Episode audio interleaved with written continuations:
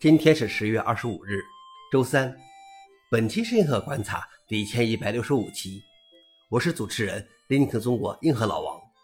今天的观察如下：第一条，Windows CE 彻底落幕。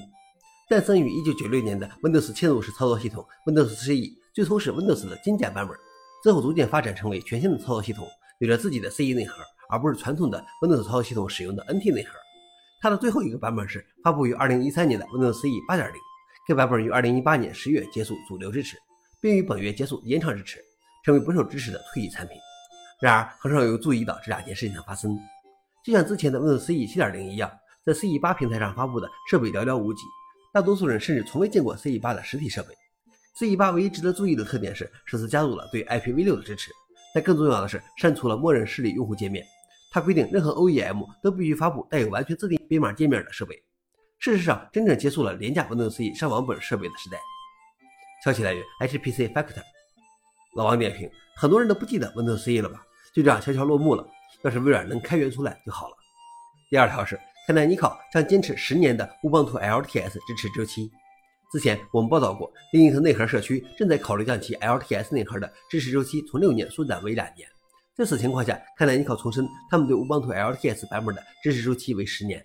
不会因为上游内核 LTS 政策的转变而缩短支持窗口，就像红帽的 Real 等企业版 Linux 一样。Ubuntu LTS 内核并不总是与 Linux LTS 内核保持一致，而且 Ubuntu LTS 的点版本通常会反向移植较新的内核版本，作为其硬件势能 HWE 对战的一部分。消息来源 f o r e i g n x 老王点评：企业版 Linux 理所应当得到十年或更久的支持。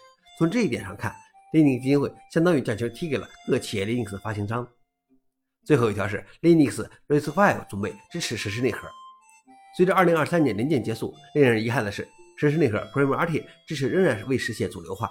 主要障碍仍然是正在进行的非阻塞控制台线程控制台处理工作，以便合并剩余的几十个数外实时内核补丁。